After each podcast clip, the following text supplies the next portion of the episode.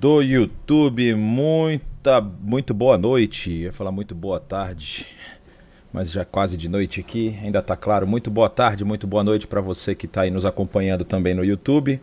Para o pessoal que já está aqui acompanhando na nossa sala de aula, sejam muito bem-vindos. Nós tivemos agora uma aula aí com o professor Dilean falando sobre interpretação bíblica. Agora nós vamos dar continuidade às nossas aulas sobre geografia, uma geografia histórica, uma história geográfica, você pode escolher como você quer entender e interpretar essa aula.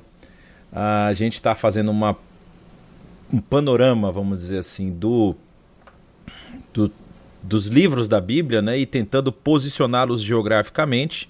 A gente vai falar hoje sobre alguns, alguns elementos. Ah, que dizem respeito à terra de Israel especificamente. Vamos falar um pouco também a respeito da cultura presente ali na região. É, e vamos falar também um pouco sobre a, o final, né? Vocês estão vendo aí que o título da nossa aula de hoje é, é Os Juízes e a Monarquia. Nós vamos ver o período dos juízes e já vou deixar um recado para você aqui. Caso você não saiba, provavelmente você já sabe, mas eu vou falar. Caso você não saiba, existe no nosso canal do YouTube uma playlist da do Ministério Jovem, Ministério Integre Jovens IBNU, que trata justamente do livro de Juízes, fazendo uma, uma, um acompanhamento do livro do, do pastor Timothy Keller, é, Juízes para Você. E lá você vai poder ter bastante informação a respeito desse período, que é um período tão interessante do texto bíblico. A gente vai explicar isso rapidamente e depois vamos dar continuidade à nossa aula. Deixa só eu. Toda vez eu esqueço de configurar um negócio aqui. Bom, vamos começar falando especificamente do que a gente viu até agora. Até agora a gente já falou sobre o nosso belíssimo crescente fértil nessa região, não é? Nós já avaliamos aqui a história, tanto a história, na verdade a gente já falou praticamente dele todo, agora que eu lembrei, porque nós falamos da saída de Abraão, a, a ida deles à terra de Padã Arã, depois descendo e conhecendo a terra de Israel propriamente dita, indo ao Egito, fizemos a volta, descendo aqui na península do, do Sinai e também nas terras que circundam a região do,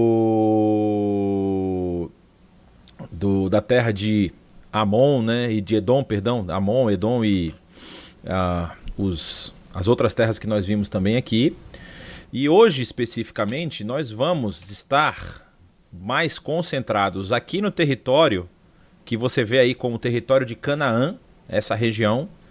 Vamos falar um pouco também da região do Líbano e da Síria, porque quando a gente falar aqui da do é, quando a gente falar aqui do, do reino de Salomão, vocês vão ver até onde o reino de Salomão chegou, a expansão territorial máxima que Israel atinge é no período salomônico. E depois nós vamos finalizar com o declínio da parte do, do, do, da monarquia de Israel e a ascensão do, aí, do império da Assíria, que está aqui nesse lado do nosso mapa, do nosso bonito mapa do crescente fértil. E se você olha aqui, tem uma cidade que você já ouviu falar, chamada Nínive. Nós vamos falar um pouquinho dela também, porque nós vamos analisar alguns dos profetas de Israel. Então vamos lá, que período nós estamos falando? A gente lembra que a gente falou na aula passada que nós estamos falando do final do Império Novo, e aí tem esse período intermediário aqui, e aí você vai entender aquela aquela aquele é, aquela frase que eu falei na aula passada, aquela é, aquele conceito de que justamente nesse momento, vamos pegar os anos aqui para a gente fixar bastante, é, justamente nesse momento aqui em que o Império Novo está terminando e eles põem uma data aqui meio que arbitrária, 1070 antes de Cristo, e no período que vai de 1070 a 664 a.C., que é esse terceiro período intermediário, ou seja, é um período que há um enfraquecimento da, do domínio egípcio ali naquela região do Crescente Fértil, e nós vamos ver que a ascensão assíria ela só vai acontecer um pouco depois, ou seja, da, de, dessa transição aqui, ela acontece lá por volta do ano 800, é, no final do, do, do, do, oitavo século antes de Cristo. E nós estamos falando de que regiões? Nós estamos falando dessa região do Egito e a região da Assíria que está aqui. Os hititas que estão aqui para cima, que entraram em conflito com o Egito em vários momentos, nós já falamos sobre isso também, eles já estão em declínio acelerado. Né? Você lembra que a gente falou que os hititas eles encerram ali por final do, no final do primeiro milênio é, antes de Cristo. E aí, o que, que, o que, que isso significa? Significa que, aparentemente, historicamente, o que se analisa é que se abre um hiato de governança aqui na região e por isso nós conseguimos entender, conseguimos perceber essa ascensão monárquica de Israel, ou seja, como Israel consegue se estabelecer como uma força ali naquela região, consegue, através tanto de tratados de, de cooperação e de de tratados políticos e também através do comércio é, se fixar como uma, uma um, um, um, reino mais forte, um reino mais estruturado ali na região. Nós vamos ver logo depois, e o texto bíblico vai corroborar com isso, como a sucessão dos reis em Israel causam, vamos dizer assim, a, o, o, o a ruptura desse processo, né? a ruptura desse, desse domínio de Israel aqui nessa região, especificamente aqui da região que compreende Síria, Líbano e Canaã, surgem alguns povos, algumas, algum, alguns reinos aqui na região da Síria que começam a ter conflitos com Israel. É, inclusive, existe uma, uma figura emblemática aqui que é citada em crônicas e numa estela que foi encontrada na região norte de Israel é, ele menciona o, o, nome de Davi, é uma, prime, é uma das primeiras informações que se tem a respeito de Davi na história, porque até muito pouco tempo atrás não, não se tinha nada, nenhum escrito é, físico, a não ser o texto bíblico que tivesse o nome de Davi, ou seja, você tinha nos escritos que eram bem tardios, né? mas nada da época, tipo de, de 600, 700 antes de Cristo, que referendasse o nome de Davi. Então havia até a, uma crítica a respeito dessa, dessa linha de, de pensamento de que é, poderia se imaginar que Davi era uma criação, era um, era um personagem, era uma criação literária. E aí, quando eles acham uma evidência sólida de que o nome de Davi está impresso na história, isso cai por terra. É, essa, essa, esse objeto ele está hoje no Museu de Israel. É, é possível visitar, é possível ver esse objeto. E você vai perceber que aí, em vários momentos aqui, na, principalmente no livro de Reis e no livro das Crônicas de Israel, que nós temos no nosso, na nossa Bíblia, vai mencionar esses embates entre reis, é, reis da, da região de Padã Aram, reis da Síria, que vinham lutar contra os reis do Reino do Norte, principalmente. E aí, algumas vezes eles ganhavam, algumas vezes eles perdiam, até que a, vem a ascensão à Síria, que domina toda a região norte, desce conquista o Reino do Norte, faz o cerco em Jerusalém, não consegue conquistar, mas a gente vai ver isso lá, eu estou me adiantando, vamos, vamos continuar aqui na nossa aula. Então, nós estamos falando justamente desses dois períodos, lembrando que a queda do Reino do Norte é, é, é no sétimo, oitavo para o sétimo século, né? Eu esqueci agora o ano 758, se eu não estou enganado, a queda do Reino do Norte, e do Reino do Sul em 586 é, a queda do Reino do Sul, a queda de Jerusalém. E então você tem na região de Canaã, a gente já passou por Moisés, Moisés foi o finalzinho lá. É, Caleb e Josué, Josué, a gente viu a questão da entrada da terra por volta aí do ano 1406. Uma vez que eles entram na terra, esse é o mapa que nós terminamos a aula passada falando da da posição de cada uma das tribos é, dentro do território de Israel. Então você tem aqui a, a meia tribo de Manassés, é, e Ruben, que ficam na região ah, do lado leste do Rio Jordão. Eles quando eles conquistam essa terra, antes deles entrarem, vocês vão lembrar que ainda sob o domínio sobre o domínio, desculpa, sobre o comando de Moisés, eles chegam a lutar com os reis aqui do norte, conquistam toda essa região. E quando eles vão entrar na terra, o livro de Josué vai falar isso. Essas três partes aqui, dessas, a parte da tribo de Manassés e as outras duas tribos pedem para que eles fiquem com as terras desse lado, porque eles acharam que as terras eram boas. E aí Josué faz um pacto com eles e fala: Olha, vocês vêm lutar do lado de cá com a gente, nós vamos conquistar. Se vocês não fugirem, vocês podem ficar com as terras aí. Porque, se você lembra do próprio livro de Josué, lá no finalzinho, as terras foram distribuídas por sorteio. E havia o sorteio e eles iam distribuindo. Então, assim, tal, Josué falou para eles que eles não participariam do sorteio, ou seja, poderiam ficar com essas terras desse lado se eles, atravessando o rio, fossem a, em auxílio aos seus irmãos para poder conquistar a terra de Canaã. Eles fazem isso, conquistam a terra de Canaã. E obviamente aqui esse é um mapa generalizado. Aqui há muitas falhas nesse mapa, no sentido de que a terra não foi conquistada plenamente. A gente sabe que a terra não foi conquistada plenamente. Mas isso aqui é o que se entende da divisão do, do, do território de Israel no período monárquico. Aqui nós estamos falando dos, dos, dos, dos, dos lotes das tribos ainda falando de Josué, né, onde cada tribo ficou. Mas quando a gente vai estudar um pouquinho mais para frente um outro mapa, vocês vão perceber que há várias partes desse território que precisam ser conquistadas depois. Quando você olha esse mapa que está aqui à sua esquerda, ele é um mapa também muito interessante. Só lembrando, vocês vão todos receber esse material é, em PDF. É só pedir lá para conexão, mandar um, um, e-mail. Não adianta mandar um e-mail, uma mensagem agora, pessoal, porque eu não vou passar esse material agora. Então deixem um pouco a, a Isabel descansar um pouquinho. Vou passar depois da aula. Mas depois da aula vocês podem todos mandar uma mensagem para ela ao mesmo tempo. Eu acho que ia ser muito bom isso. Aí você tem aqui as informações daquelas cidades dos levitas. Lembra que eu mencionei para vocês que Simeão e. Simeão não, perdão, Levi não recebe é, a cidade, é, nenhum território é, dentro da, da, da, da terra de Canaã.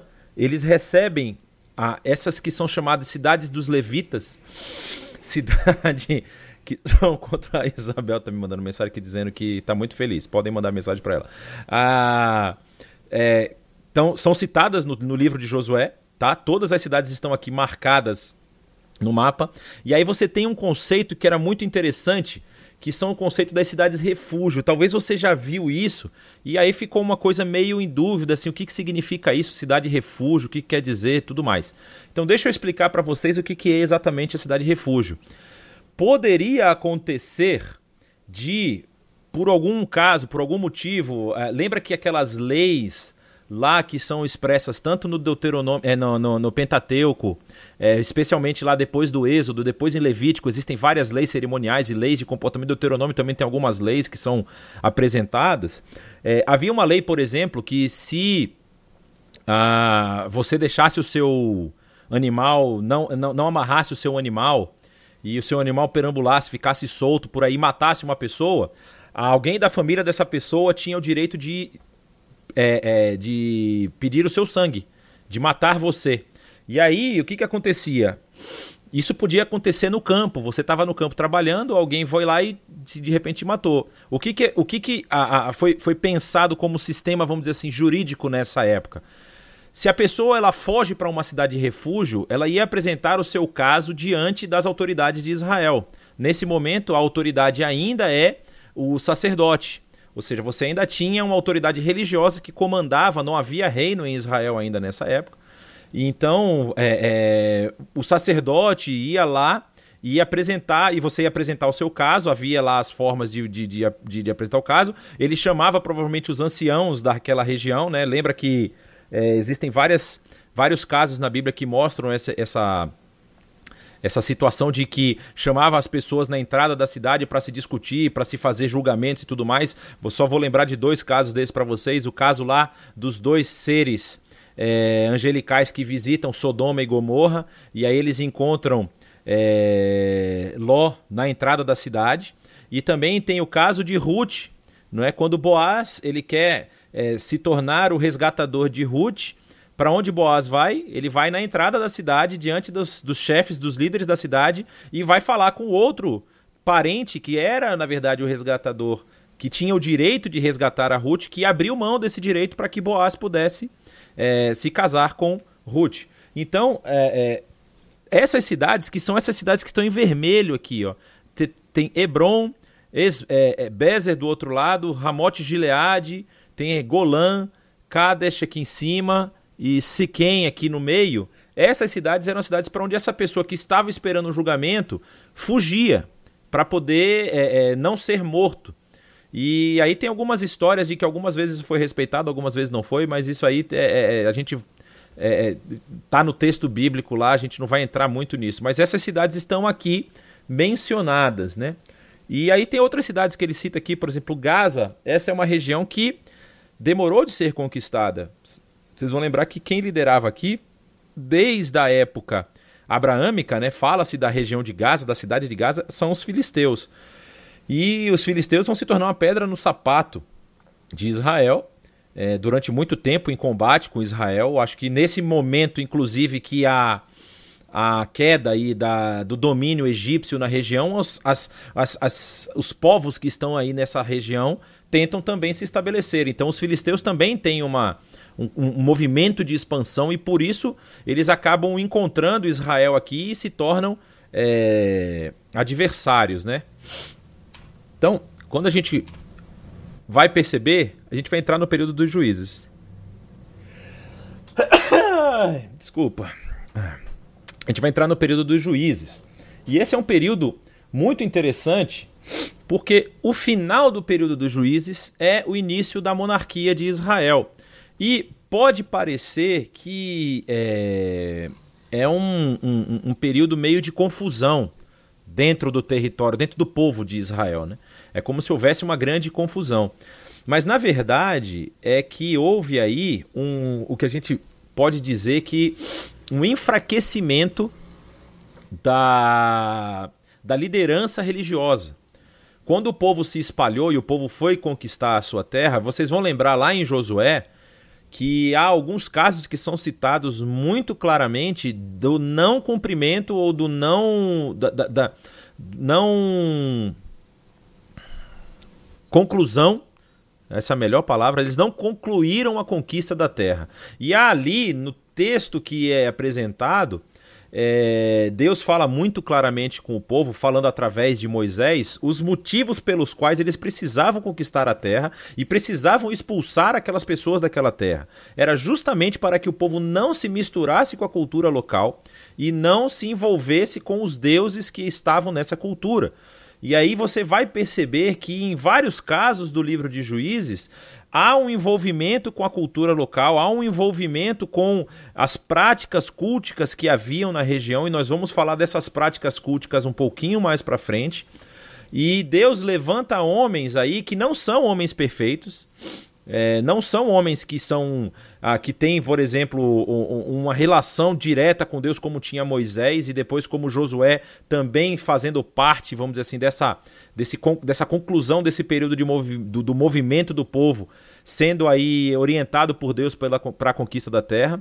O próprio livro de Josué cita um povo que ele deveria ter destruído, mas ele acaba fazendo uma aliança com esse povo. Esse povo depois vai dar um problemão para ele lá na frente, para o povo de Israel lá na frente não é? Então, a, a, a, não conclusão dessa conquista gera problemas em Israel e agora a liderança religiosa, ela que está espalhada aí por aquelas cidades levíticas, ela começa a perder força e aí o povo começa a se misturar e a começa a, a praticar a, aquelas formas culticas que estavam presentes na região. Lembre comigo que assim se você pensar, mas isso era natural, eles vieram do Egito e tal, eles estavam acostumados com aquela, aquele panteão egípcio e tudo mais. Em tese, a geração que entra na Terra, em tese não, biblicamente é o que a Bíblia fala, é o que nós sabemos. A, a geração que entra na Terra não é a geração que sai do Egito.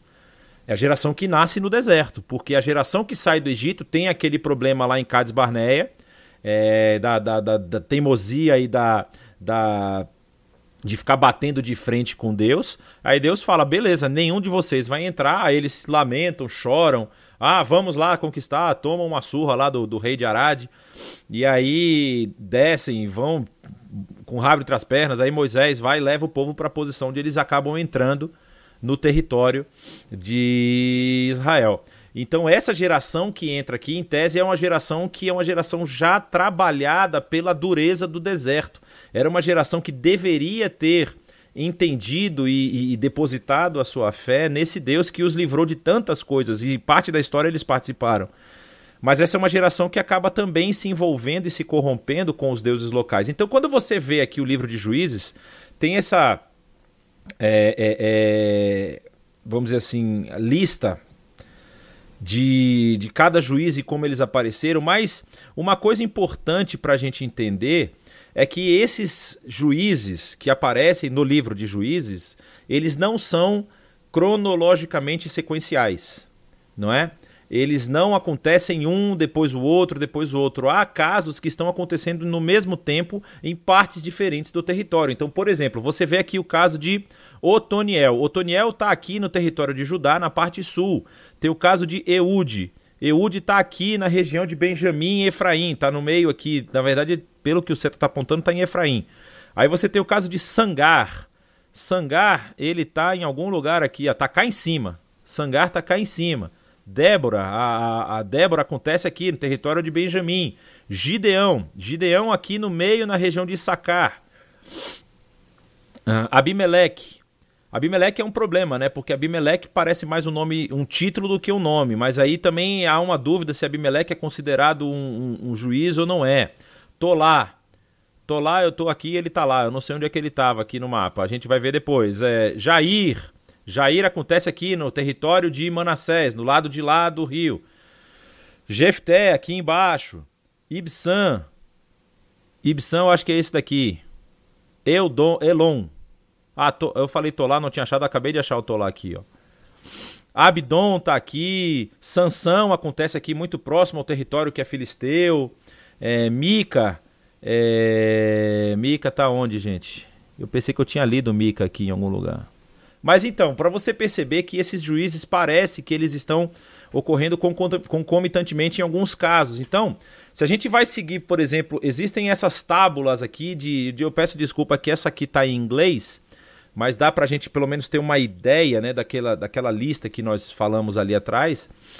E como ele está dizendo aqui, que as datas elas são muito tentativas. Existem outras listas, eu vou te mostrar, vou mostrar três para vocês, só para vocês terem uma ideia. Então você tem o livro de Juízes aqui, por exemplo, que é o período que é abraçado aí é, em, por volta de 1350 até o ano 1100, né? A gente viu lá atrás na aula anterior a questão da data da da data do surgimento aí de Saul, né? Que é aqui por volta do ano 1080, na verdade. E Samuel, que é considerado o último juiz e também o primeiro aí, sumo sacerdote, né? Ele, ele, ele se torna o sumo sacerdote que unge Saul, depois também vai ungir a Davi, né? Ele unge os dois, depois ele morre e depois dá a sequência aí quando Salomão vai ser ungido pelo sacerdote, fugiu o nome agora. Mas enfim, você tem aqui o caso, ó, Otoniel, Otiniel, né? Depois você tem Eude, Débora e Samgar e Gideão são próximos Aí você tem aqui Abimeleque, Tolá e Jair. Aí você tem o caso aqui do, do, do sacerdote Eli, né? o sumo sacerdote. Depois é, é o, o sumo sacerdote Samuel que sucede ele. Você vai lembrar dos dois filhos de Eli que acabam morrendo aí porque tentam é, fazer coisas e levar a arca. É aquele período em que a arca some é, do território de Israel. Ela é levada para uma batalha e eles perdem a batalha, acabam perdendo a arca, né? Aí você tem o caso de Sansão, Jefté e Bas, que também em tese são no mesmo período. Vamos passar para a próxima aqui para a gente ver um pouco mais bonitinho desenhado. Ele mostra aqui de cima para baixo, né? Então você tem aqui o, o, o a, os acontecimentos dentro do que está narrado no texto bíblico, então você tem a, a questão da, da, da, da, concubina do levita, lembra aquele caso que ela é, é violentada e depois ele e morre, aí ele pega a, a, a, o corpo dela esquarteja, o corpo manda para todas as tribos, e aí o pessoal fala que vai acabar com a tribo de Benjamim. Benjamim quase é eliminado do povo, mas acaba salvando depois com o, auxílio das outras tribos. E você tem aqui desse lado, esse aqui é um mapa bem interessante, é, que fala da, de quem está fazendo nesse momento opressão ao povo ali, né? Tem a, a opressão dos Mesopotâmios, depois você tem por opressão Moabita, Amonita e Amalequita, que são os povos que estão do outro lado também. A gente já falou sobre Moab e Amon aqui na, na, na subida deles para a conquista da terra. Aí depois você tem dentro da própria terra de Canaã os cananitas que sub, sobraram lá, é, começam a pressionar Israel. Depois você tem uma pressão midianita, novamente uma pressão amonita no período de Samuel.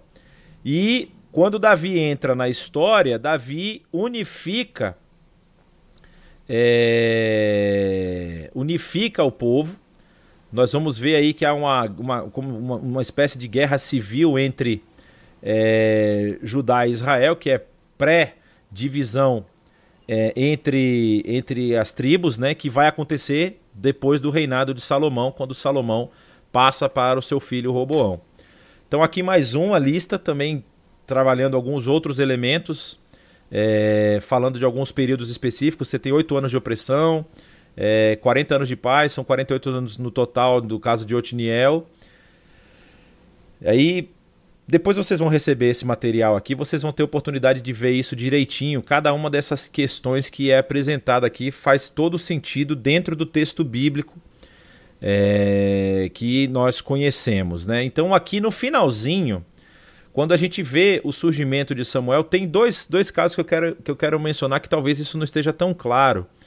A gente, é, é, eu não sei se você já viu isso, mas eu já vi algumas pessoas falando é, que acha que o livro de Ruth é colado no período de Samuel, mas na verdade não, né? O caso de Ruth e Boaz é quase 100 anos antes, né? Ruth, ela é avó de, de Davi, avó, bisavó. É, acho que Ruth é, é, mãe, depois tem, um, depois tem um pai de Jessé, depois de Davi, é isso mesmo. É, e aí não é tão colado assim. Ela acontece, por exemplo, próximo aqui a Gideão, no período em que Gideão é juiz.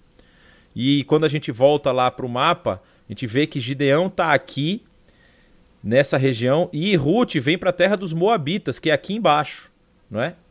Na verdade, Ruth ela é Moabita. Quem vem para cá é, é, é, sua sua sogra Noemi. E Ruth está nessa região aqui de baixo. Então você percebe que tá, um juiz está, vamos dizer assim, julgando Israel aqui na parte mais ao centro-norte, e outra coisa está acontecendo aqui na parte sul. Né? São, dois, são duas regiões que são distintas ali. E se você lembra do que a gente falou, que essa aqui é uma, uma região muito baixa, por conta do Mar Morto, a região mais baixa da Terra, e Ruth está aqui nessa região, quando eles levantam os olhos para o outro lado, e aqui há uma seca grande acontecendo, né? Há um, um, um período de fome aqui. Quando é, eles levantam os olhos e olham para a terra de Moab, que é essa terra do lado de cá, e veem que a terra está verdejante, é, fa faz todo sentido eles virem para cá para tentar ganhar a vida. Só que aí, como morre o marido de Noemi e os seus dois filhos, ela fala: Eu não tenho mais o que fazer nessa terra, eu sou estrangeira aqui, vou voltar para a terra da minha tribo, do, do, dos meus antepassados. E aí ela volta trazendo Ruth, a gente conhece toda aquela belíssima história. Então, tá mais ou menos aqui na região de, na, na, no período de Gideão. Bem depois vai surgir Samuel e Saul na história, sendo Saul aí o primeiro rei de Israel, primeiro é, a ser ungido rei em Israel. Mas Saul não consegue unificar todos os, todas as tribos sob um rei só, sobre a, a, o, seu, o seu reinado, vamos dizer. Ele consegue parte de Israel e a gente vai ver isso já já. Aqui é uma questão muito interessante para a gente ver o que eu ia falar da, da, da, genealogia dos levitas. Né? Você lembra que Levi teve três filhos: Gerson, Coate e Merari. Então você tem os Gersonitas, os Coatitas e os Meraritas. E no período de Samuel, e eles estão aqui, ó. Eli e Samuel, certo? Que são, vamos dizer assim, juízes, né? Eles, Eli e Samuel são considerados juízes e acabam aí assumindo esse papel de sacerdote. E esse é o período em que eles vão fazer, vai, vai iniciar mais ou menos nesse período o reino de Israel, o reino propriamente dito de Israel.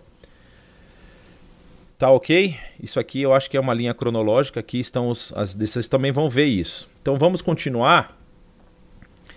Quando a gente vai falar, por exemplo, da questão. Eu quero mostrar um mapa antes. Acho que o mapa.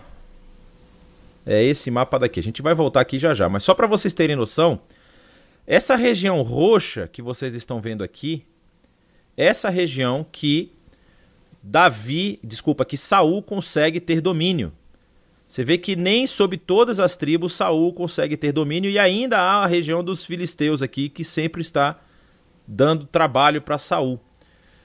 Depois você tem a região cinza, que é esse cinza mais escuro, mais claro, perdão, que é o território conquistado por Davi. Davi unifica e amplia um pouco o território.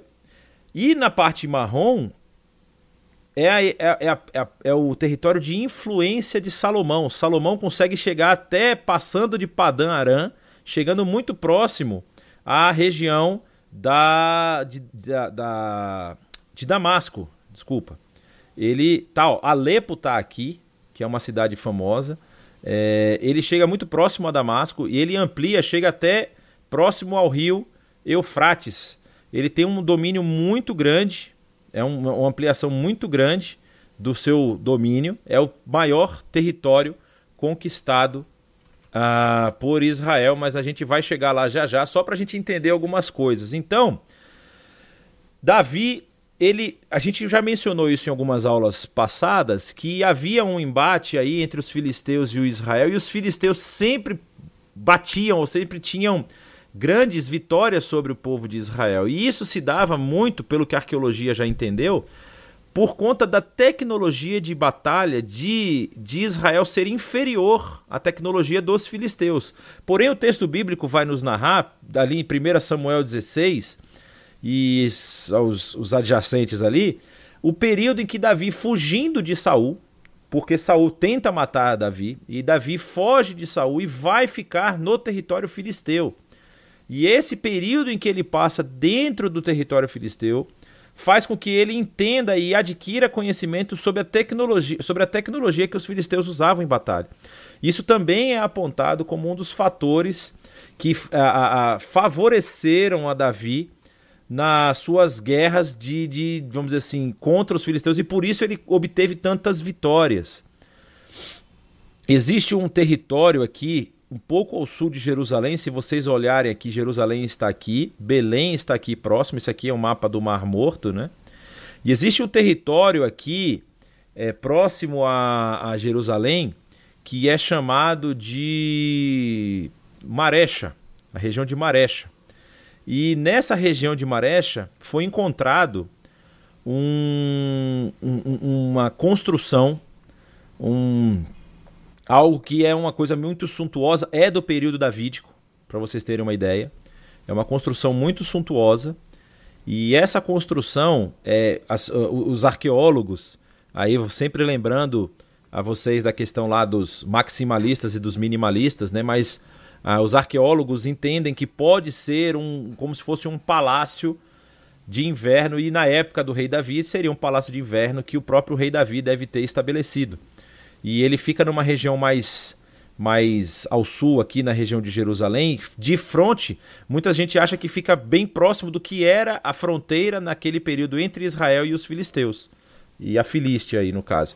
Então, por conta desse período, esse esse esse quadro aqui, que também está em inglês, até não consegui encontrá-lo em português, mas ele narra os, os, os eventos da história de Davi quando Davi fugindo de Saul, não querendo matar Saul, né?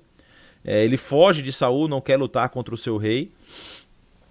É, ele vai permanecer um período lá em território filisteu. E aí tem várias várias histórias que são relatadas lá no livro de 1 e 2 Samuel. Então, o que, que acontece? Aqui mostra de novo essas rotas de fuga, em que Davi fugindo de Saul para não não confrontar o seu, o, vamos dizer assim, o seu rei, porque ele entrou para o exército na época em que Saul era rei, né? Inclusive é por, por conta disso que ele vai lutar lá com Golias e acaba vencendo Golias. Mas tem uma história muito interessante que também é narrada, que fica aqui nessa região, região de Engedi, que até hoje existe uma, uma fonte que jorra água bem no meio do deserto aqui da Judéia. E nessa região de Engedi existem várias cavernas que são cavernas naturais. E aqui é aquela famosa história em que Saul entra numa caverna para aliviar o ventre. E Davi, tendo aí na sua mão a oportunidade de acabar com toda essa perseguição, corta apenas um pedaço da, da, da capa de Saul e quando Saul sai da caverna está saindo é, com seu grupo que estava perseguindo Davi, Davi chama ele de longe e mostra um pedaço da capa, falando para ele: Olha, sua vida estava na minha mão. Eu poderia ter acabado com ela agora. Foi nessa região específica aqui de Enged que acontece isso. Então você vê que isso tudo está narrado lá. Ó. Se vocês olharem aqui, 1 Samuel 19, de 8 a 27, 19 8, perdão, a 27 e 12, é, é o que é narrado no livro de 1 Samuel das, 1 Samuel das fugas de Davi ah, com relação a Saul para não, não, não se enfrentar com Saul especificamente. Aí nós já vimos, né? Quando Davi sucede é... Saul, Saul ele, ele acaba se jogando, se lançando sobre a espada, a própria espada. A gente conhece bem essa, essa história. E Davi ele é... acaba subindo ao poder Aí vai lutar ali com, com o Esbocete, né? Vocês lembram desse, desse caso que ele vai unificar todas as tribos sobre o seu domínio. Isso está também lá em, em, em, Samuel, é mencionado lá em Samuel, no livro de Samuel. Aqui ele vai sair da região de Hebron para a região de Jebus, onde depois ele vai se estabelecer é, definitivamente. Unifica todas as tribos de Israel sobre o seu primeiro a, a, as tribos do sul, depois as tribos que estavam ao norte, unifica todas as tribos, e aí, a partir desse momento, você, você tem a monarquia especificamente é, de todo Israel. Até então você tem uma monarquia que é parcial, com Saul, e com Davi, que sobe ao poder por volta do ano 1100, ou perdão, 1010, é, são 1010 e depois 970, é isso. 1010 é, a, é, é, é, é, o período que se imagina que Davi assume o poder sobre todo Israel e 40 anos ele se torna, por 40 anos ele é o rei de Israel unificado. Aí vai ter todos os embates. Nós vamos ver as guerras também de conquista que são mencionadas lá, tanto no livro de Samuel como no livro das Crônicas. E se você acompanhar as rotas aqui de conquista, ele depois que unifica o, o, o, o, território, ele começa a lutar justamente nas, nas bordas do território. Ele chega a lutar em Damasco, chega também até lá em cima, próximo a Biblos, na região que é da Fenícia. É, ele luta contra os, os, os, povos, os arameus, né, que vêm da região de Padan Aram. Ele luta contra os povos de Edom, que vêm daqui de baixo também, contra os filisteus.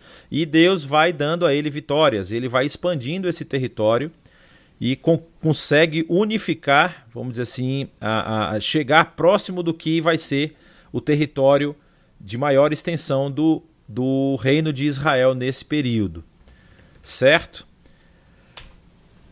E aqui eu vou parar para ver se alguém tem alguma questão. Foram, foi uma um, um, um assim dessa história. A gente poderia aqui ficar analisando especificamente cada uma dessas dessas batalhas e tudo mais, mas a gente não acho que não, não é bem o foco, né? A gente é, estudar mais a questão geográfica e daquilo que ah, faz parte do, do, do, conhecimento da geografia da região. Né? Alguém tem alguma questão, alguma pergunta? Quer fazer alguma pergunta.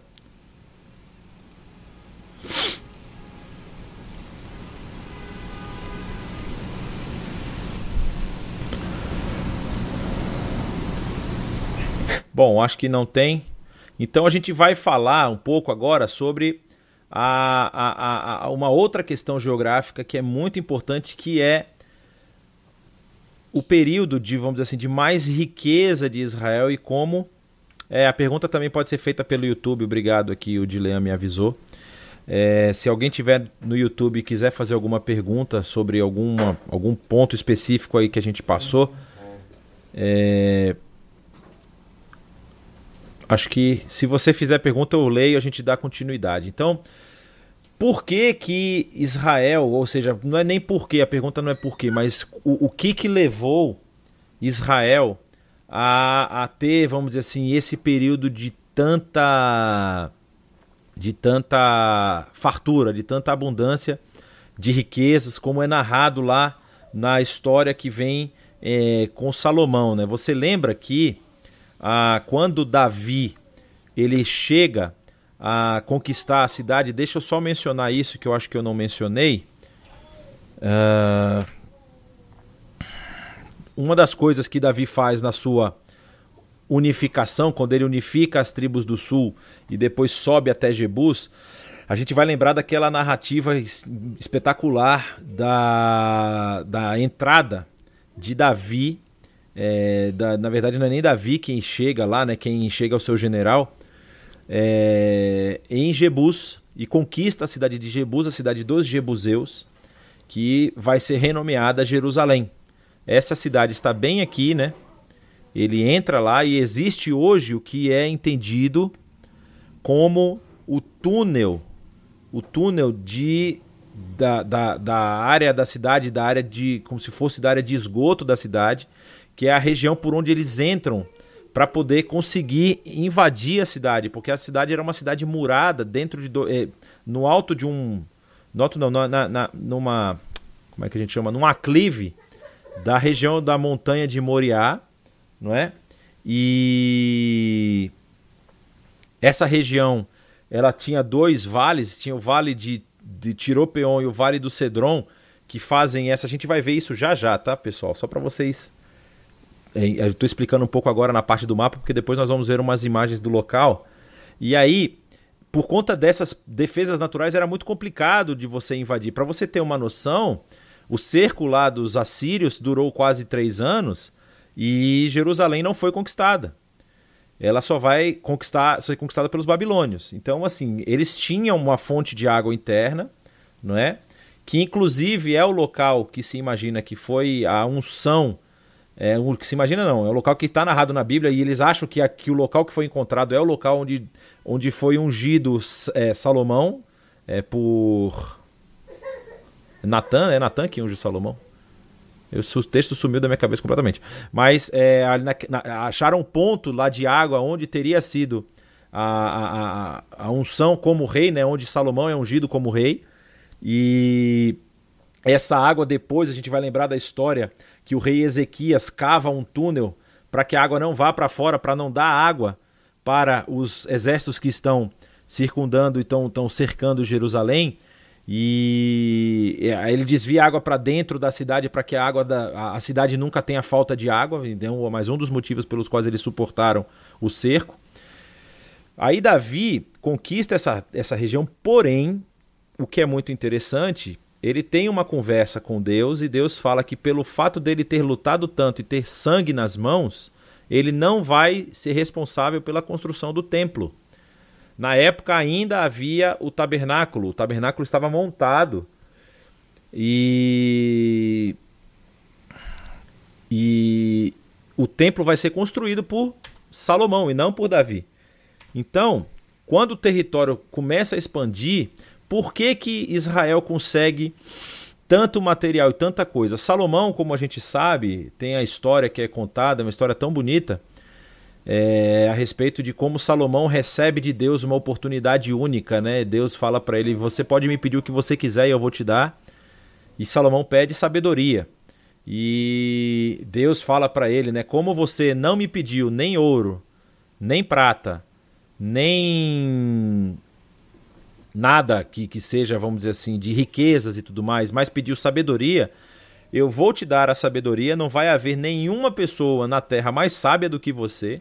E além da sabedoria, você também vai receber o ouro, a prata e todas as outras coisas que você poderia ter pedido. E aí, por conta disso, esse período da história do reino de Israel é o período mais bem sucedido, mais é, rico, mais, mais abundante de recursos que Israel viveu nessa história do Antigo Testamento.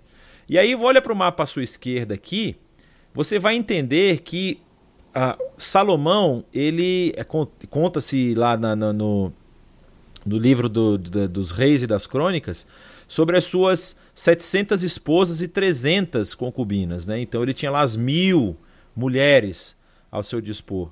Mas assim, o que se entende é que é, esses casamentos, eles eram casamentos é, políticos, casamentos que eram, formavam alianças. E aqui, se você olha para esse mapa, você tem mais ou menos ideia de quantas, quantos povos é, Salomão fez alianças e de onde eram esses povos e de onde esses povos traziam é, elementos para a, fazer negócios e também para a presentear, pagar tributos ao povo de Israel. Ou seja, Salomão diz que ele era visitado por grandes reis e a sua sabedoria ficou famosa. Então, muitos desses traziam presentes. Então você vê, olha, vinha gente de quase toda a região do Mediterrâneo, do, da região aqui da parte norte da, dessa região que depois vai ser bem depois vai ser chamada de Ásia Menor, inclusive essa é uma designação dos romanos para essa área. Povos que traziam pelo Mar Vermelho que vinham da região da Arábia. Então, é, tinha ainda, né? Vocês vão lembrar da, da rainha de Candace lá, do. do da. Can, como é o nome dela? No eunuco da rainha de Candace é Novo Testamento, eu estou confundindo. Eu sei que tinha uma aqui que era uma. É, é, que, que é citada, inclusive o pessoal fala que pode ser a, a referência da da Sulamita, né, que é citada em Cantares, né? O pessoal diz que essa rainha que ele, rainha de Sabá, gente, meu Deus do céu. Eu confundindo as rainhas aqui. É, que fala que ela era uma rainha tão bela que inspirou Salomão a escrever o livro de Cantares. Então, é, essas alianças que Salomão faz trazem muita riqueza para o território de Israel, trazem prosperidade. Vocês vão lembrar de todos os presentes que eles vão receber na construção do templo. Isso também é citado lá na, na no texto de, do, do livro dos reis. E quando ele, é, Salomão, vai construir esse templo, há uma questão do local, né? Vocês lembram da história de Davi? Davi constrói para si um palácio. Por conta desse palácio, nós vamos ver já já, só para vocês terem mais uma a, ideia aqui na sua esquerda. Por que, que é, é, é, você, você olha assim pode parecer que isso aqui é meio fantasioso, né? Que vinha a gente. Não. Essas são as rotas fenícias os fenícios, que eram extremo, exímios navegadores, eles já tinham desenvolvido várias rotas de comércio e, e feito pontos estratégicos ao, em torno do, do mar Mediterrâneo.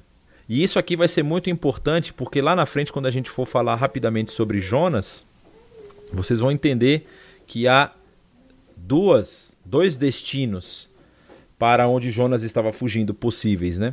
E é muito provável que Jonas tenha pego justamente um barco desses, desses que seguiam essas rotas fenícias, talvez até mesmo um barco fenício. E a cidade que é extremamente famosa, a cidade de Cartago, no norte da África, aqui, que vai rivalizar Roma e acaba perdendo a, a, no período da ascensão do Império Romano.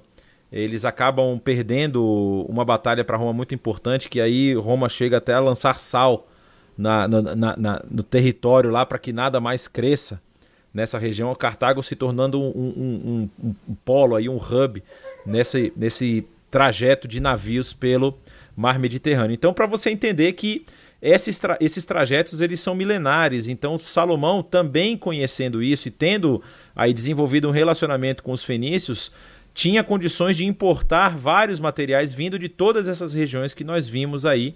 Isso não é nada impossível, não é fantasioso, isso é muito, é muito real, na verdade. Né? E aí, quando a gente vai chegar especificamente no, na vida de Salomão, existe um livro. Existem dois livros que eu queria indicar hoje. É, eu vou pedir para o pessoal ver se acha aí. Um é do Hans King, é, que fala sobre. Uh, fala sobre alguma coisa. As instituições políticas de Israel.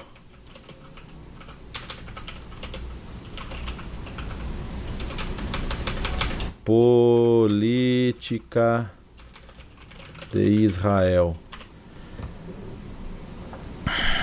Tem um livro dele que fala sobre as instituições políticas de Israel. Eu não vou, não tô lembrado do nome especificamente. Mas existe um outro livro que não é do Hans King, que é um livro que eu vi várias vezes lá em, em, em, em Israel, é, que fala sobre as construções de Salomão. É King Solomon é o nome do livro. E depois eu vou procurar direitinho, vou colocar os links lá no nosso vídeo quando a gente for publicar o vídeo. Mas esses dois livros, o livro, o, o, a, a história sobre Salomão e as construções de Salomão são impressionantes. São impressionantes. Salomão ele, ele tem atividade de construção em quase Israel como um todo. Isso vai ser citado no próprio texto do livro dos reis, do livro das crônicas. E como Salomão fortaleceu algumas cidades, por exemplo, a cidade de Meguido é uma cidade extremamente importante aqui na região norte de Israel. Salomão constrói aqui, ele tinha o seu, o seu aras pessoal.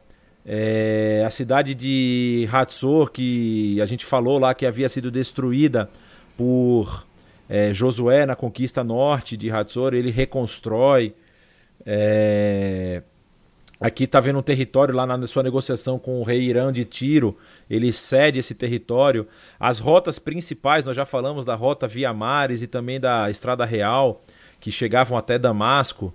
Então, todas essas questões são citadas lá. Vocês estão vendo aqui as cidades que são mencionadas no texto bíblico, que foram, é, que receberam é, construções é, de Salomão. Foram cidades que foram fortificadas e tudo isso citado lá, vocês podem ver aqui. Só que aqui desse lado, que é o que a gente vai falar um pouquinho agora, nós vamos falar das construções especificamente da cidade de Jerusalém. Como eu falei para vocês, Jebus era essa cidade aqui que está em vermelho. Talvez nem esse esse esse é, pedaço todo. E a fonte de Giron, que é a fonte onde Salomão foi ungido. Essa é a fonte que eu havia mencionado, que foi depois é, escavado para dentro da cidade por é, Ezequias, o rei Ezequias, né? Então Olha que interessante. A cidade de Jebus, que era essa parte aqui, ela vai ser conquistada por Davi. Na região norte da cidade, aqui, na região mais alta, isso aqui é uma descida. Você tem aqui o Vale do Cedron, o Vale do Tiropeon e o Vale de Rinom, que era chamado também do Guiena. É esse Vale dos Filhos de Rinom aqui, não é?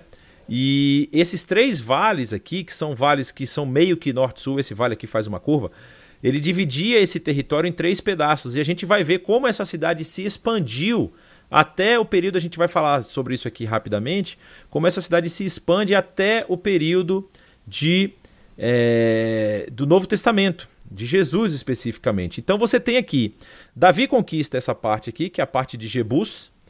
Ah, ah,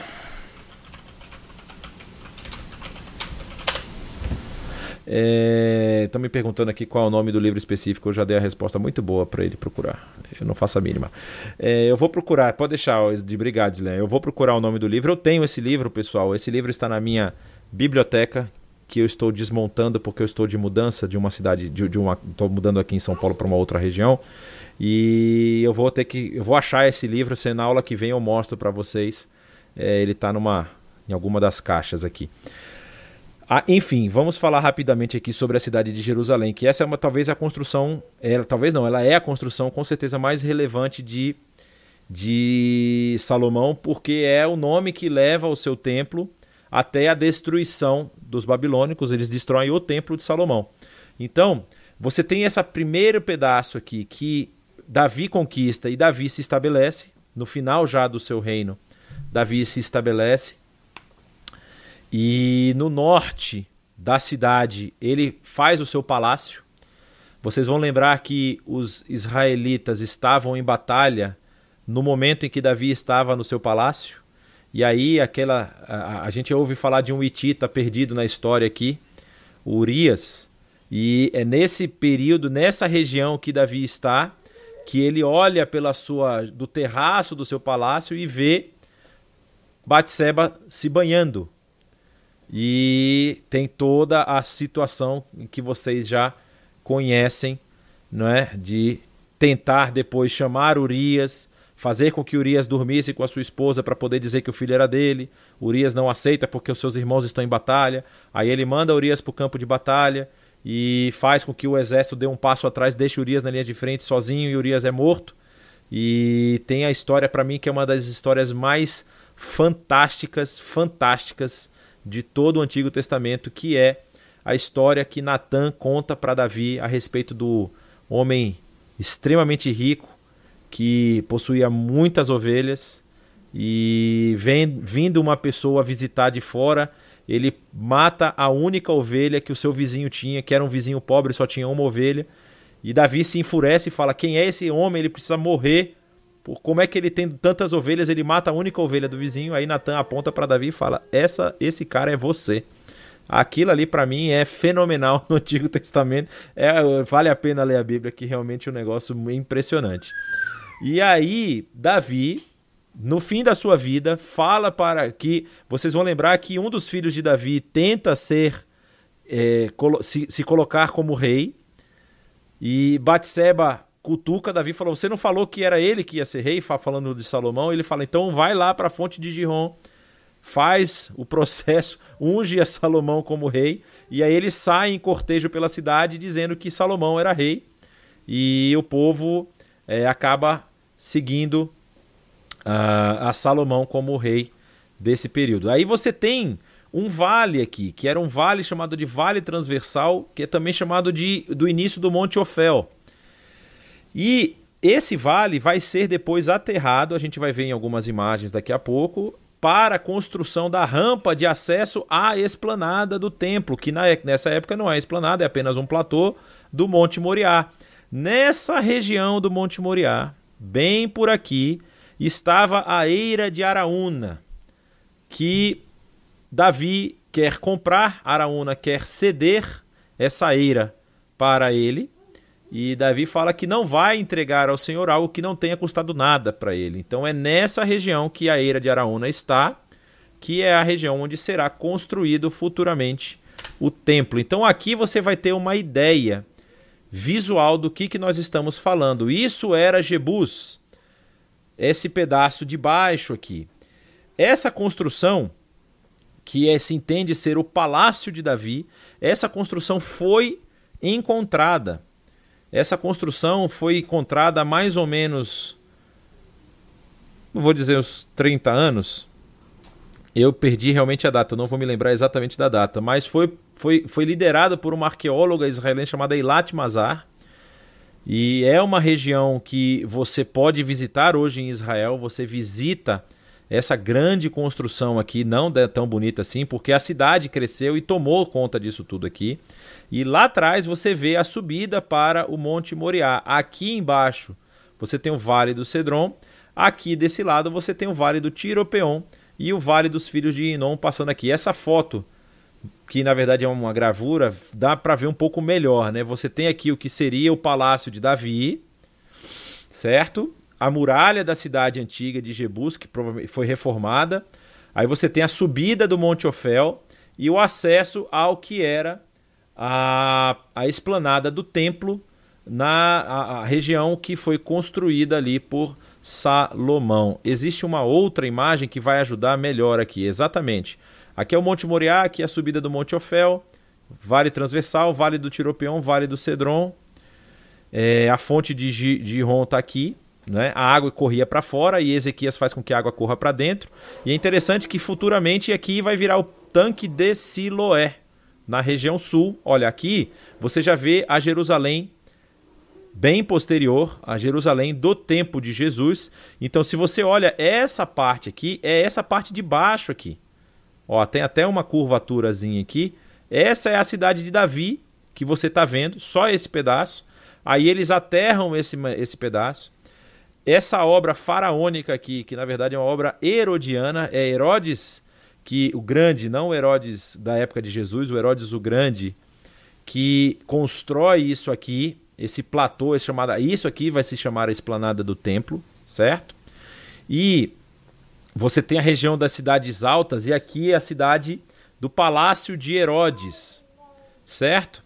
Na esquina desse muro se você pensar hoje, ah, onde é que é o Muro das Lamentações? É esse muro aqui, ó, o muro chamado de Muro Ocidental. É... Ou chama, também chamado de Kotel pelos judeus. Essa região aqui, na, nessa esquina, a Fortaleza Antônia. A gente vai ver tudo isso mais lá na época de Jesus, mas já damos uma adiantada aqui. Como eu falei para vocês, aqui estava a fonte de Giron, que foi desviada para dentro e cai aqui no tanque de Siloé, tanque que no Evangelho de João Jesus faz um dos milagres mais impressionantes, curando um cego de nascença. Então você tem aqui a fotografia das três épocas, da cidade da época davídica, da cidade da época salomônica, que é essa daqui. Aí tem mais uma, deixa eu ver se está aqui. É exatamente a isso aqui é uma expansão que foi feita na época de Ezequias. Tem duas expansões que são feitas pré é, pré exílio babilônico, não é? Tem um muro que é levantado e se expande a cidade. É, na verdade, essa aqui é a foto daqui do lado, tá, gente? Eu tô, tô confundindo. Não estou confundindo, é só para vocês entenderem. Mas aparentemente os muros foram construídos nas mesmas bases. Esse quarto aqui, esse quarteirão aqui, não, isso aqui é posterior, isso aqui é período romano. Mas esse pedaço da cidade aqui foi construído é, antes da invasão babilônica. Então você tem o que era a cidade original, a região do templo e o muro da expansão, que é do período ainda do reino de Israel, do reino do reino de Judá, desculpa, aqui já depois do período da divisão, certo? Então, a gente vai entrar agora no período dos reis. Alguma questão, alguma dúvida? O senhor tem como disponibilizar? Sim, os slides serão disponibilizados. Basta mandar uma mensagem para esse número de WhatsApp que está aí, já na, na, na lista de, de perguntas do, no chat da, da, do YouTube. Alguém tem alguma questão sobre o que a gente falou aqui? Quer perguntar alguma coisa?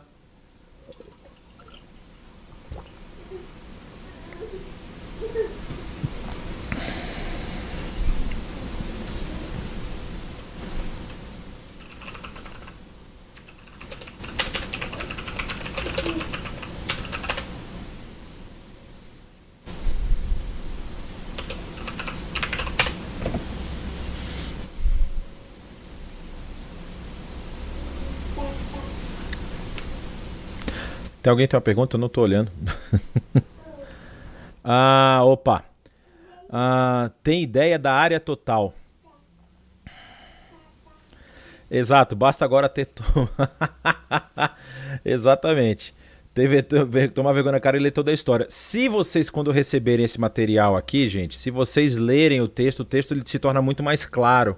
Principalmente o período é, de 1 e 2 Samuel e logo no início do livro de Reis, que é o período salomônico, você começa a entender um pouco mais assim as posições estratégicas, onde aconteceram as batalhas, isso ajuda bastante, tá? É, fizeram uma pergunta aqui se a gente tem ideia da área total. Olha, Israel é uma região muito grande. Israel, a região toda, toda, toda, é do tamanho de Sergipe. É a Israel atual, né? Então, assim, quando a gente está falando dessa conquista aqui territorial expandida, nós podemos dizer que são dois Sergipes, mais ou menos. A população, eu vou ficar devendo, não era muita gente, não era assim, para essa região se estima aí talvez uns 80 mil pessoas, né, em todo Israel. Porque vocês têm que lembrar o seguinte: é, apesar do Israel moderno possuir muros em todos os lados, né, por conta das, das dos ataques e da, da, da, questão lá da, da Palestina e tudo mais, nessa época as cidades elas não eram tão bem guardadas assim e havia muito essa questão de quando uma cidade era atacada, o povo daquela região tinha que se unir é, para, para poder combater o inimigo que estava avançando. É, fizeram uma boa pergunta aí que eu já vou responder. É, mas assim, a, as cidades elas tinham certa distância uma das outras, né? Com a unificação, é, você vai perceber que é, os, o, o, próprio é, o templo que é construído lá por Salomão, Salomão tenta fazer isso porque a, uma, das, uma das teorias que é defendida a respeito também dessa construção do templo, além de querer ser a casa de Deus, lá onde Deus ia poder é, se manifestar ao seu povo e tudo mais, uma das ideias era que também queria se centralizar o culto. Ou seja, as cidades que estavam espalhadas no território, elas tinham práticas cultuais próprias. Inclusive, é, eu preciso melhorar um pouco esse slide aqui. Eu tenho várias fotos que eu vou colocar no futuro. Mas essa região aqui, ó, tá vendo a cidade de Arad aqui no sul? Nós falamos dela que o rei de Arad se levantou contra Israel e depois acabou perdendo uma batalha lá e, e foi dominaram toda essa região. A cidade de Arad foi encontrado um, uma espécie de templo, é, de, de, de, de um, um prédio que possuía as mesmas divisões que o Templo de Salomão, que foi uma divisão que se baseou na tenda do encontro, ou seja, a tenda do encontro havia uma, uma área que era uma área externa, onde ficavam os pães da propiciação e o, o, o, a menorá, né, o candelabro, e havia uma parte além do véu onde estava a arca da aliança. E o templo segue essa mesma lógica, né? Se você vai lembrar que o templo tinha o pátio externo, a região santa dos santos, a, a região, vamos dizer assim, eu não sei se é santa e santos dos santos. O santo dos santos que era a parte extremamente é, privilegiada, só o sumo sacerdote entrava lá e entrava uma vez por ano. É, você tinha a parte ali que era do, do lugar santo, que também ficavam a, a, as bandejas da propiciação, ficava o, o, o as menorás, né, uma, a, todas as menorás que estavam lá, é, e a parte do pátio externo onde os levitas eles poderiam caminhar. Viu o pátio é, era, é muito interessante essa divisão, né? Nós podemos depois falar sobre essa questão do templo. É, vocês viram que aqui tem um apito que está dando o ar da sua graça, da sua presença. É, então, você tem essa parte onde qualquer judeu pode entrar. Lá na frente a gente vai falar sobre isso quando a gente estiver falando sobre a questão de Paulo sendo preso. É,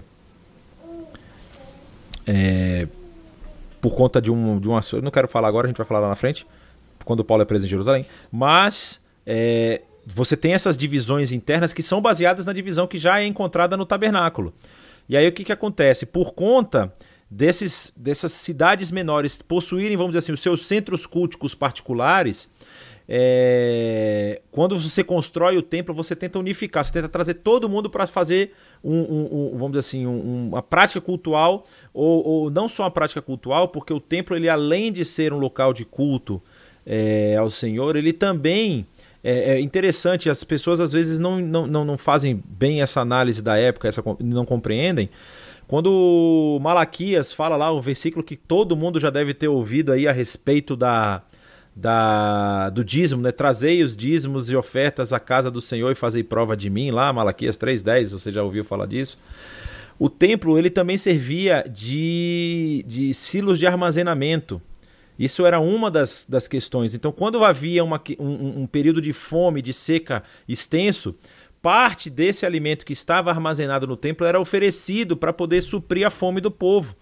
Então, a, a, havia essa questão de você ter esse templo centralizado que serviria aí como base para sustentar o povo nas épocas de crise e também a unificação do culto.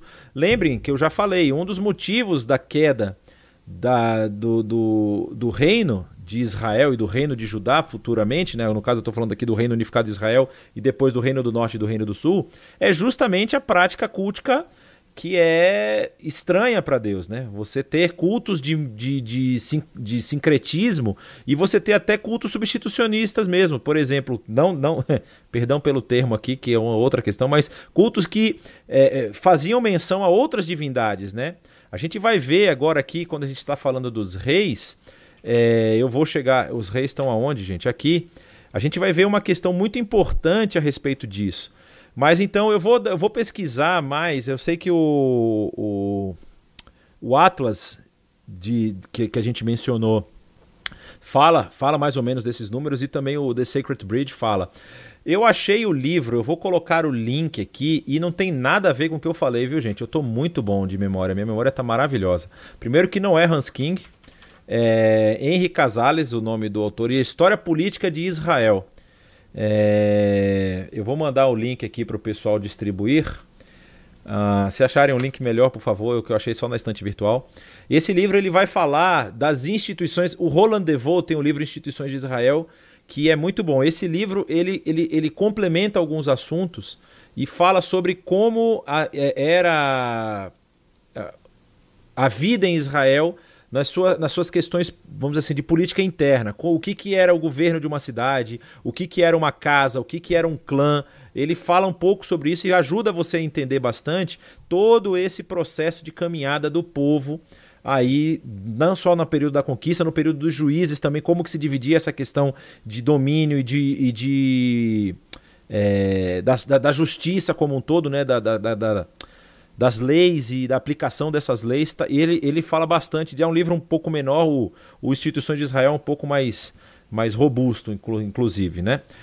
Me perguntaram aqui a respeito se a cidade de Salém é a mesma de Melquisedeque, é a mesma Jerusalém. Entende-se que sim, tá?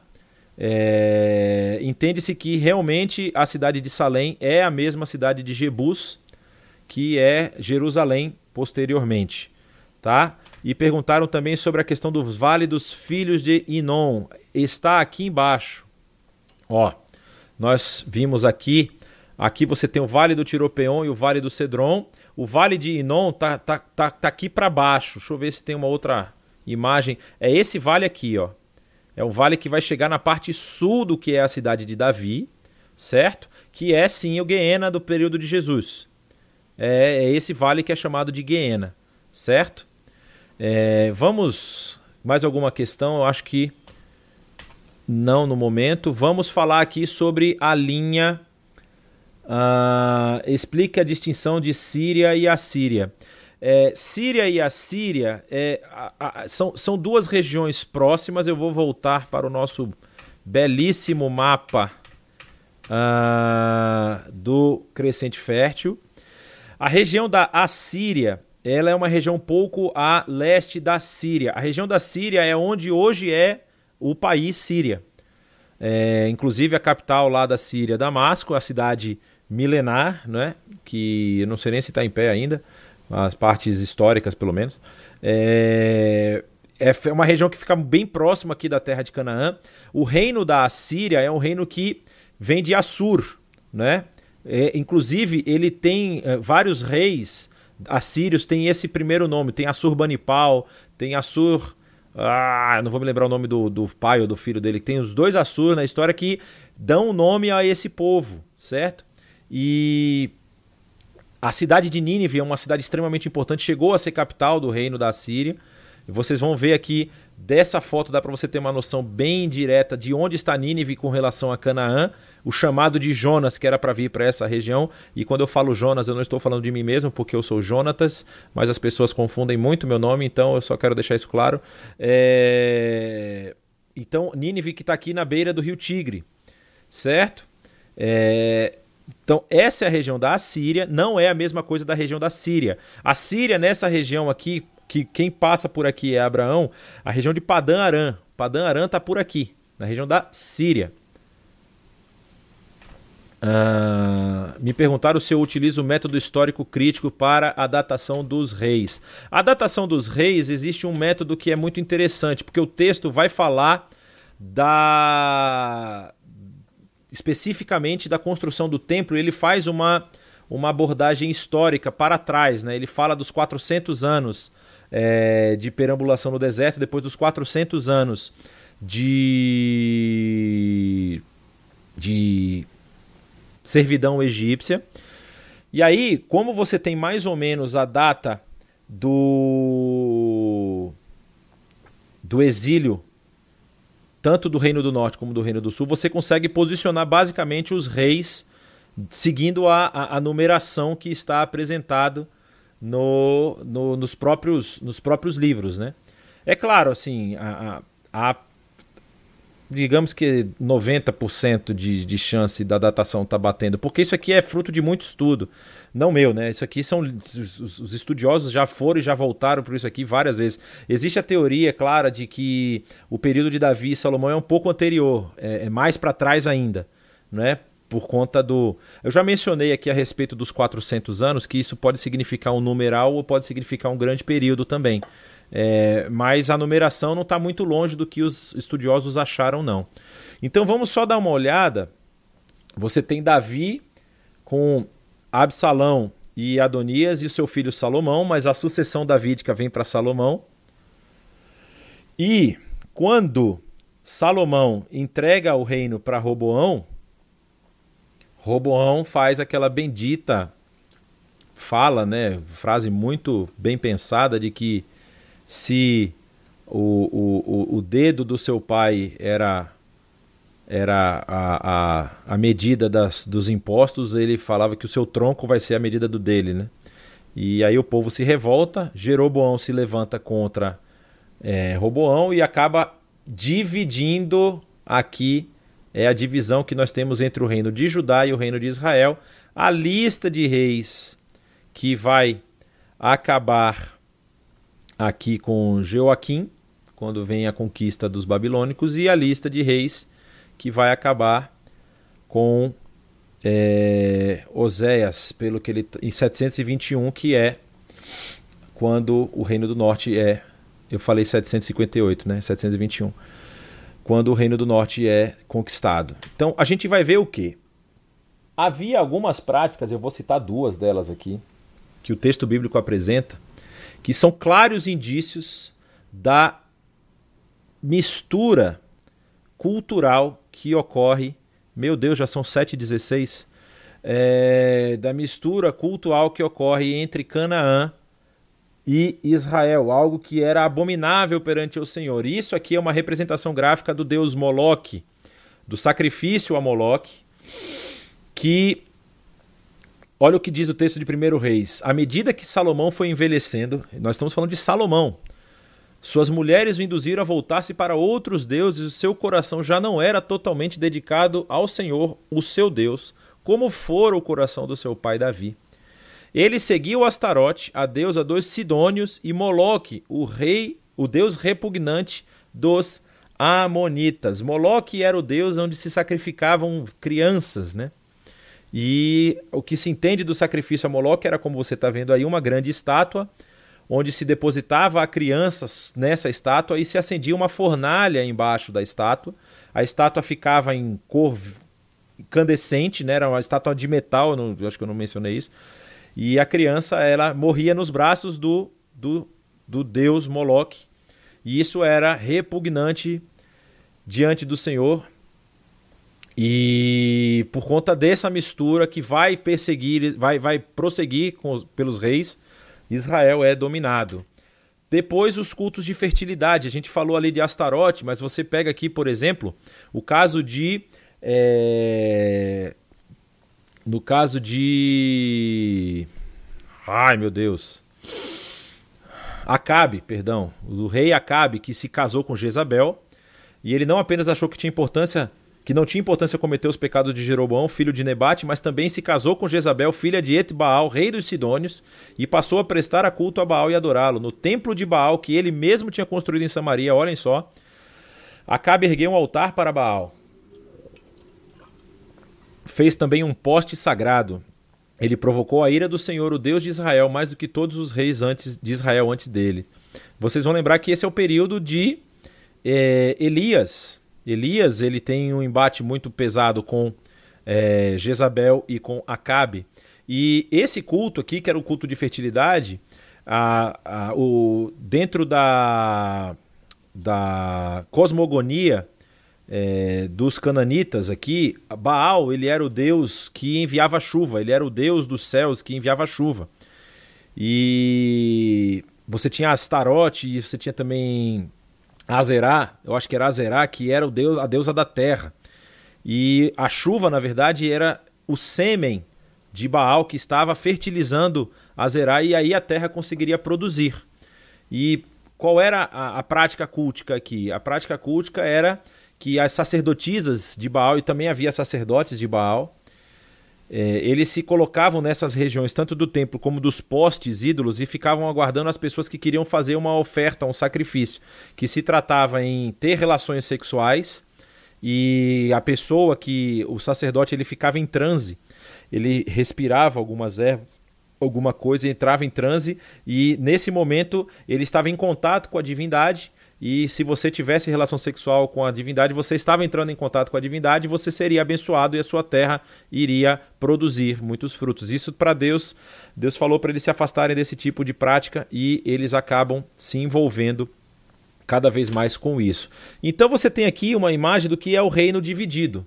O reino de Judá na parte sul, vocês lembram que Benjamim ficou por acá e aqui também Simeão. E na parte norte você tem as outras tribos que se unem ah, sob o domínio de Jeroboão. Depois, sequencialmente, você vai ter aí aquelas, aquele número de reis. Quando os arameus começam a descer e a incomodar Israel, você tem essas campanhas que vêm do norte, e aí você as campanhas elas estão até citadas aqui em Crônicas e Reis. São várias campanhas, você tem de Ben Haddad primeiro, Ben Haddad segundo. Se eu não estou enganado, foi Ben Haddad segundo que é mencionado naquela estela que eu falei para vocês lá onde aparece o nome Beit David, ou Casa de Davi é, que menciona Davi é, num, num, num, objeto da época, né? E aí você tem as campanhas de Azael também, as campanhas de contra Jorão e contra depois Jeú e Jeoacás. É...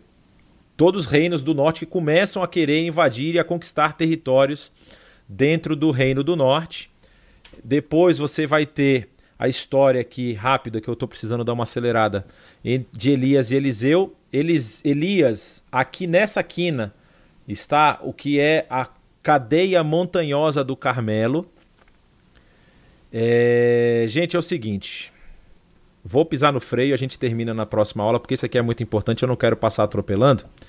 É, a gente vai falar de Elias e Eliseu depois da ascensão à Síria, tá?